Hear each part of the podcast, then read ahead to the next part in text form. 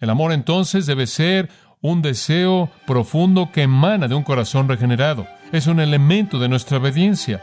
De hecho, es el aspecto supremo de nuestra obediencia y podemos hacerlo. Podemos cumplir la deuda de amor debido a una capacidad nueva.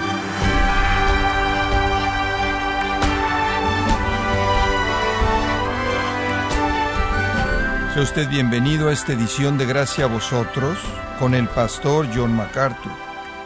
Una canción lo llama un río que rodea la tierra, un rayo de luz que brilla hasta el universo, mientras que los compositores buscan diferentes maneras de definir el amor, la Biblia lo describe de manera simple.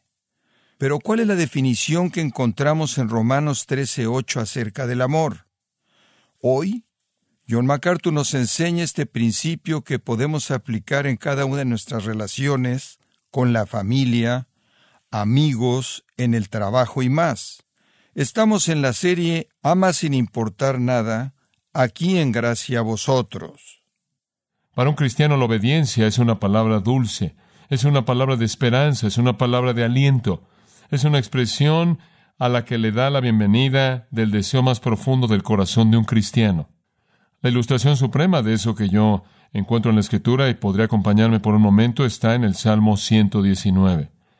Sin duda alguna, esta es la afirmación más grande o series de afirmaciones jamás hechas por algún hijo de Dios en relación al deseo por la obediencia.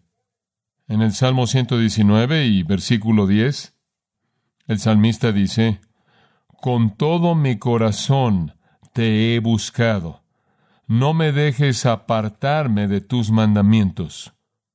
En el versículo 16, me deleitaré en tus estatutos, no me olvidaré de tu palabra. En el versículo 20, mi alma está quebrantada por anhelar tus ordenanzas en todo tiempo. Versículo 24, tus testimonios son mi delicia. Versículo 33, Enséñame, oh Jehová, el camino de tus estatutos y lo guardaré hasta el fin. Versículo 34. Dame entendimiento y guardaré tu ley. Sí, la guardaré con todo mi corazón. Versículo 35. Hazme ir por el camino de tus mandamientos, porque en ellos tengo mi delicia. Versículo 40. He aquí, he anhelado tus preceptos, dame vida en tu justicia. Versículo 44 entonces guardaré tu ley continuamente para siempre. Versículo 45. Andaré en libertad porque busco tus preceptos. La única libertad que el salmista quería era la libertad de la obediencia. En el versículo 47. Me deleitaré en tus mandamientos que he amado. Versículo 48. Mis manos también levantaré a tus mandamientos que he amado y meditaré en tus estatutos. En el versículo 54 tus estatutos han sido mis canciones en la casa de mi peregrinaje. Versículo 70. Su corazón está grueso, pero me deleito en tu ley. Versículo 72. La ley de tu boca me es mejor que millares de oro y plata. Versículo 77. Que tus misericordias vengan a mí para que viva, porque tu ley es mi delicia. Versículo 92. Si tu ley no hubiese sido mi delicia, hubiera perecido en mi aflicción. El versículo 97 lo resume. Oh, cuánto amo yo tu ley, es mi meditación todo el día. Versículo 98. Tú, mediante tus mandamientos, me has hecho más sabio que mis enemigos, porque ellos siempre están conmigo. Versículo 99. Tengo más entendimiento que todos mis maestros, porque tus testimonios son mi meditación. Versículo 103. Cuán dulces son tus palabras a mi paladar, sí, más dulces que la miel a mi boca. Versículo 111. Tus testimonios he tomado como herencia para siempre, porque son el gozo de mi corazón. Versículo 112. He inclinado mi corazón a cumplir tus estatutos siempre hasta el fin. Versículo 113. Odio los pensamientos vanos, pero amo tu ley. Versículo 115. Apartaos de mí, malhechores, porque guardaré los mandamientos de mi Dios. Y después ahí en el versículo 127. Por tanto, amo tus mandamientos por encima del oro, sí, por encima del oro refinado. Versículo 128. Por tanto, estimo todos tus preceptos acerca de todas las cosas como correctos y aborrezco todo camino falso. Versículo 129, tus testimonios son maravillosos, por tanto mi alma los guarda. Versículo 131, abrí mi boca y suspiré porque anhelo tus mandamientos, una indicación de desesperación real. Y en el versículo 140, tu palabra es muy pura, por tanto tu siervo la ama. Versículo 143, la aflicción y la angustia se han apoderado de mí, sin embargo tus mandamientos son mi delicia. Versículo 159, considera cómo amo tus preceptos, revívame, oh Jehová, conforme a tu misericordia. Versículo 163, Odio y aborrezco la mentira, pero tu ley amo. Versículo 164. Siete veces al día te alabo a ti debido a tus ordenanzas justas. Versículo 165. Mucha paz tienen los que aman tu ley y nada los hará tropezar. Versículo 167. Mi alma ha guardado tus testimonios y los amo excesivamente. Finalmente, versículo 174. He anhelado tu salvación, oh Jehová, y tu ley es mi delicia. Es sorprendente, ¿no es cierto? Ahí está el hambre de un corazón redimido. Y conocemos suficiente acerca de David, siendo el que es el salmista, como para saber que él no siempre hizo lo que dijo que quería hacer en el Salmo, ¿verdad? Digo, cualquier estudio panorámico de la vida de David revelará el hecho de que David no podía vivir al nivel de su propio amor en un sentido.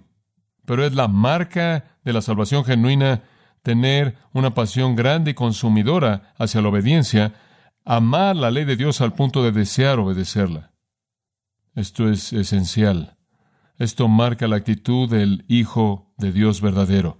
El espíritu de un corazón que está dispuesto a obedecer, anhelando obedecer, no por temor, sino por amor.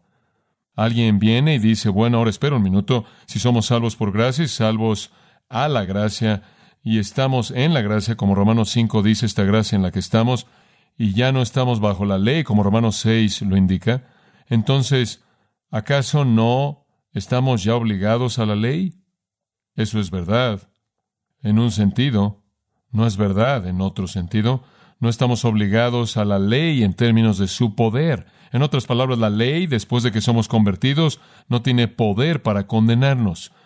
No estamos obligados a la ley en términos de su paga, no tiene poder para matarnos, para ejecutarnos, pero estamos obligados a la ley en términos de sus preceptos, porque Dios no ha cambiado su moralidad, Dios no ha abandonado su estándar de verdad.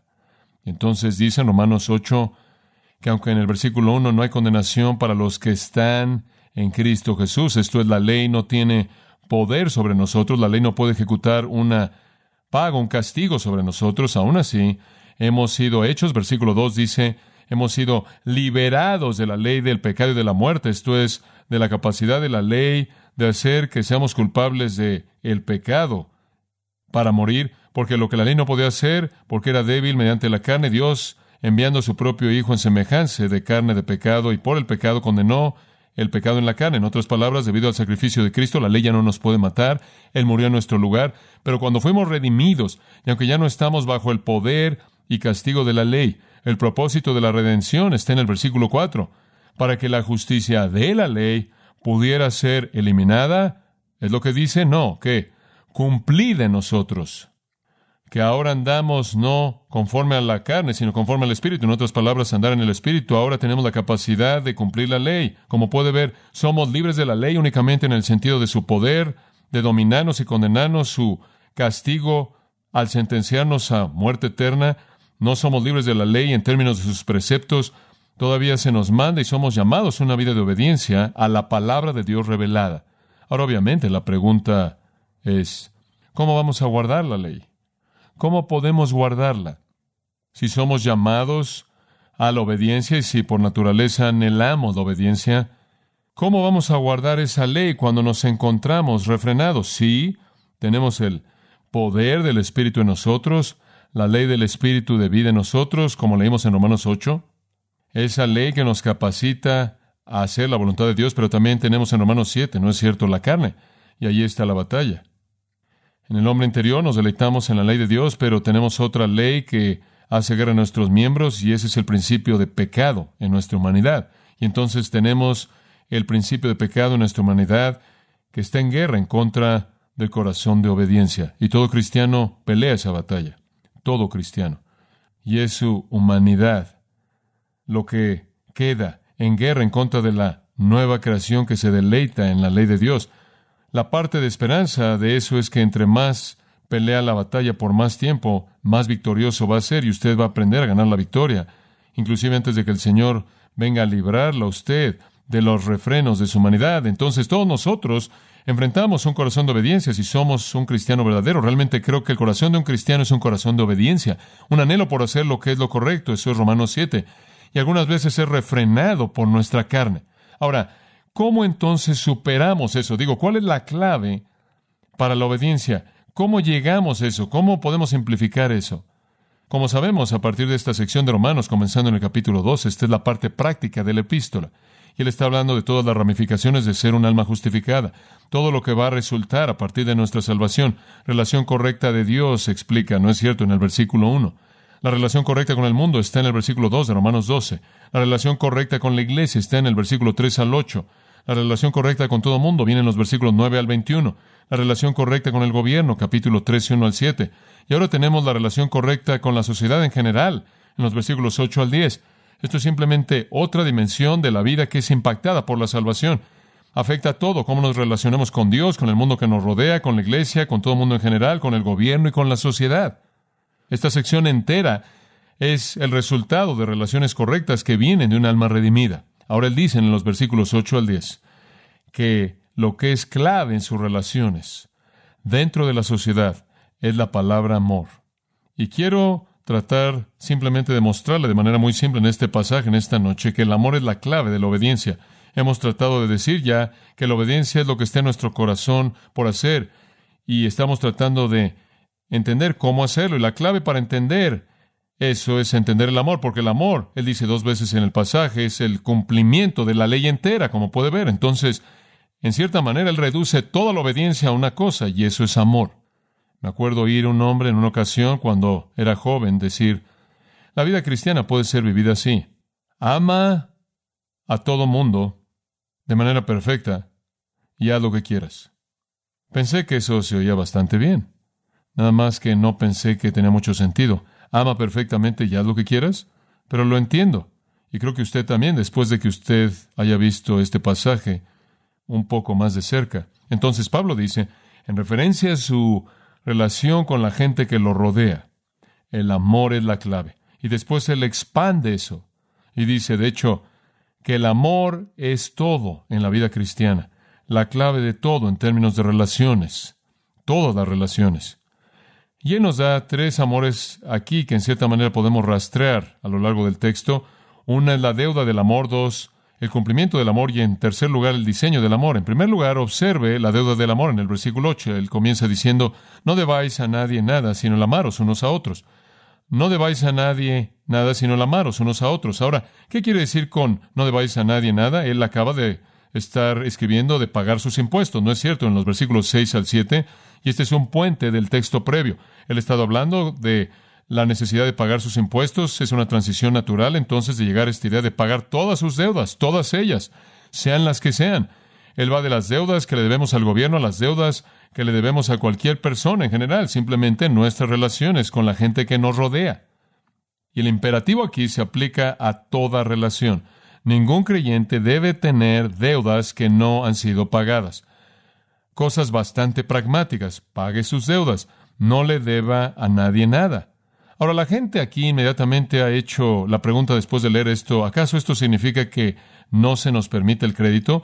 ¿Acaso eso significa que no debemos tomar prestado, que no debamos tomar prestado dinero pagando interés, que no debemos tener obligaciones financieras en absoluto, que si no podemos pagar en efectivo no podemos comprar? ¿Es eso lo que significa?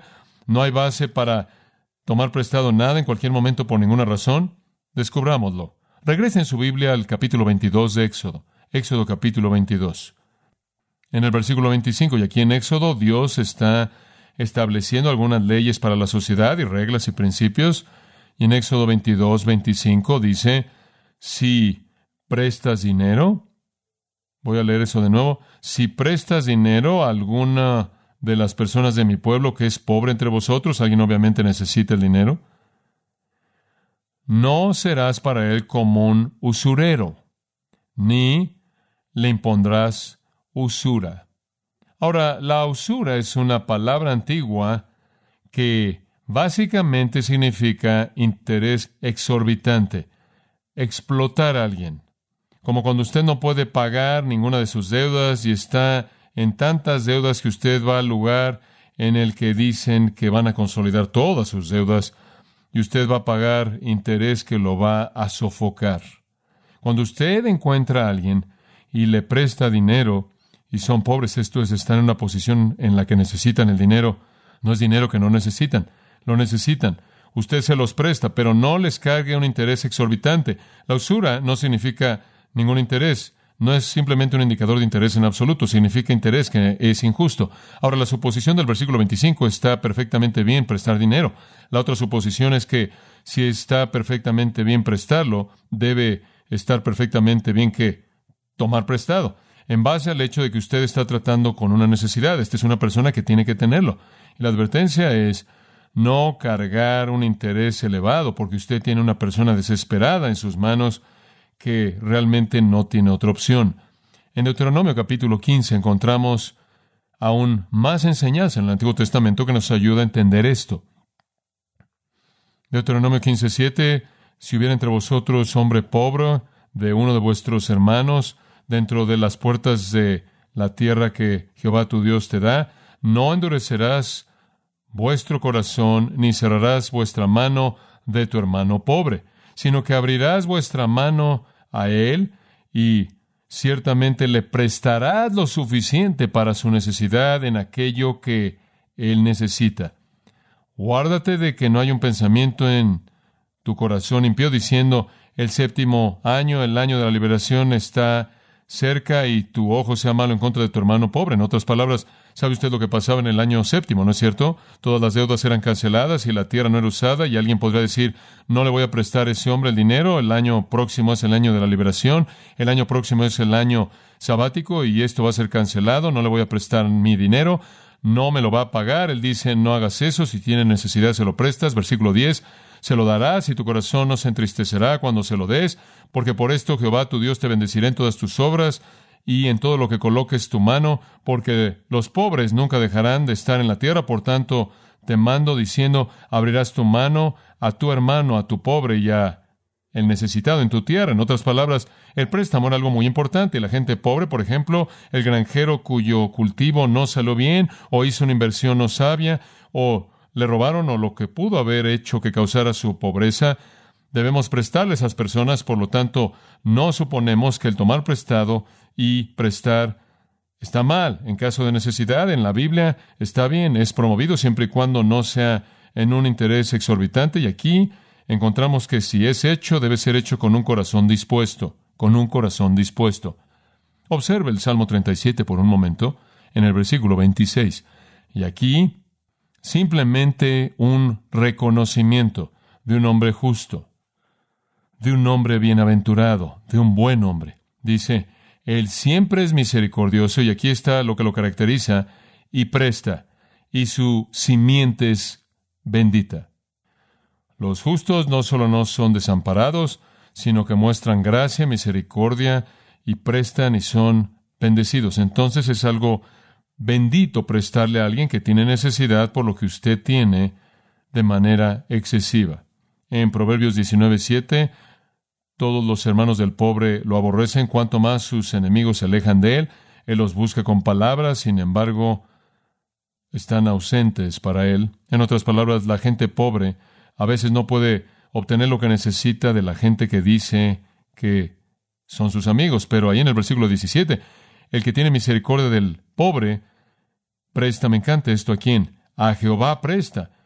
En Mateo capítulo 5, versículo 42, llegando al conocido sermón del monte, dice, y aquí está uno de los principios que nuestro Señor quería que practicáramos, Mateo 5, 42, dad aquel que os pide y de aquel que os pida prestado, no os alejéis. Cuando alguien viene con necesidad, Usted debe responder de manera dispuesta para satisfacer esa necesidad. En Lucas 6, 35 es lo mismo. Amad a vuestros enemigos, haced bien y dad prestad esperando nada y vuestra recompensa será grande. Entonces, todo eso para decir esto, el texto de la Escritura, Antiguo Testamento y Nuevo Testamento, siempre indica que el que da, el que presta es generoso, que debe ser hacia aquellos que están en necesidad, debe ser hecho sin una tasa alta de interés, debe ser hecho con un corazón dispuesto, debe ser hecho con un espíritu que dice, le estoy prestando al Señor, debe ser hecho con la esperanza de recompensa eterna, recompensa espiritual, inclusive más que esperar que le pague de regreso. Pero quiero añadir como una nota a pie de página que la Escritura realmente no conoce nada acerca de tomar prestado y prestar para cosas que no están relacionadas con la necesidad. Realmente dice muy poco de eso. No promueve que nos endeudemos por el lujo. Como alguien ha dicho hoy, la gente compra cosas que no necesita con dinero que no tiene de gente que ni siquiera quiere.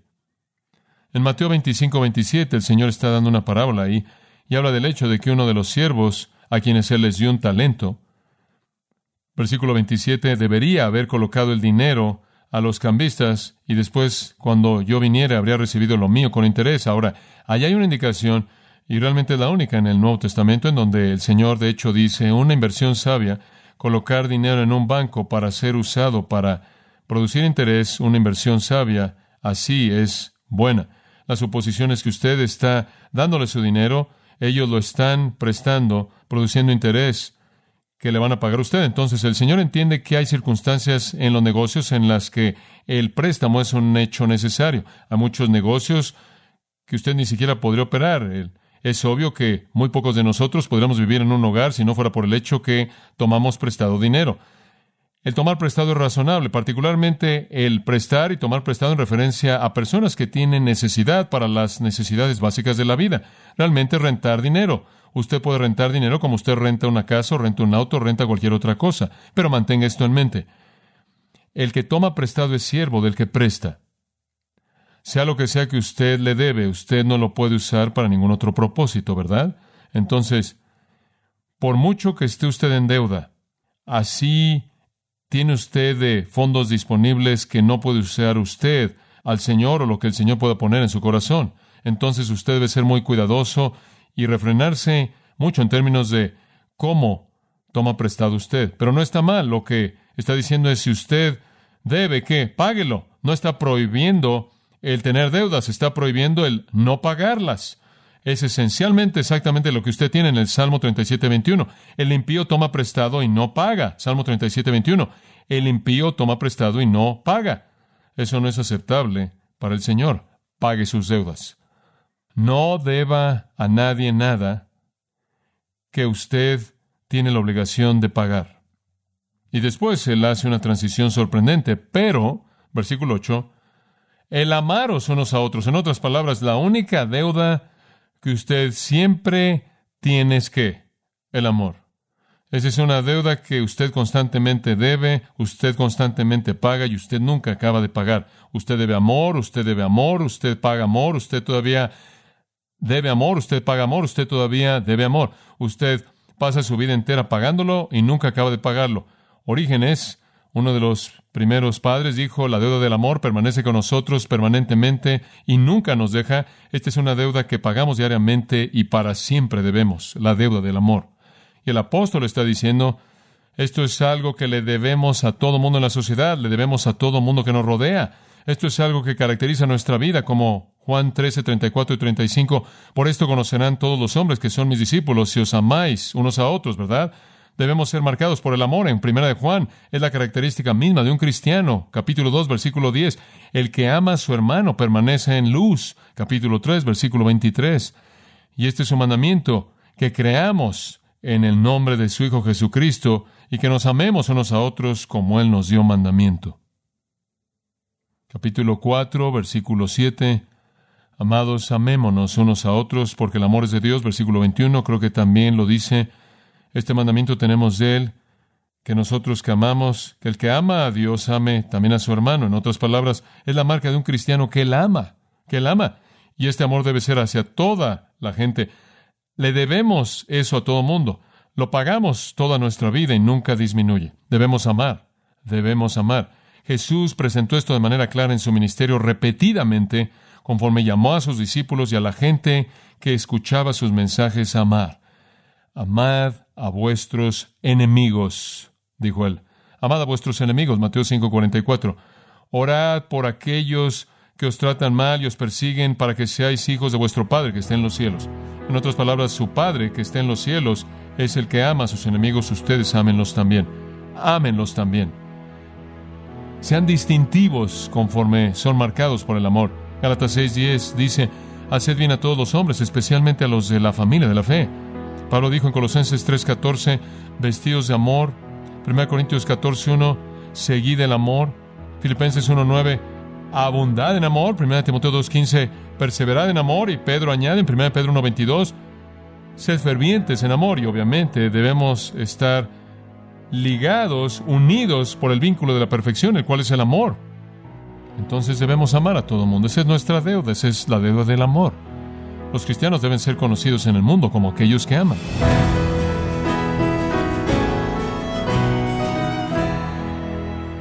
John MacArthur nos alentó a recordar que las expectativas de Dios respecto a nosotros es que seamos conocidos por ser personas que aman a los demás sin importar las circunstancias. Nos encontramos en la serie Ama sin importar nada, aquí en Gracia a vosotros. Estimado oyente, le invitamos a leer el libro Isaías 53, El siervo sufriente, escrito por John MacArthur donde nos muestra cómo las palabras proféticas de Isaías iluminan las verdades de la crucifixión de Cristo. Lo puede obtener en gracia.org o en su librería cristiana más cercana.